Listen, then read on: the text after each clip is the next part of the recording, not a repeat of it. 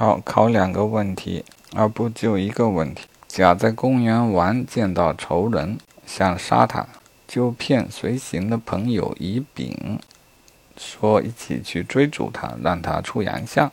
三人就举着木棒去追逐他，导致公园秩序严重的混乱。先请问，这个行为构成寻衅滋事罪吗？啊，答案是构成。啊，当然，杀人罪，甲的杀人罪另说啊。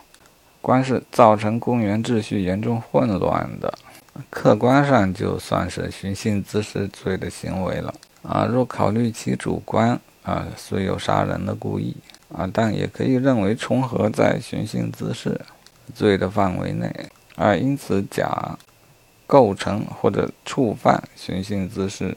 与故意杀人两罪想象竞合，因为是同一个行为。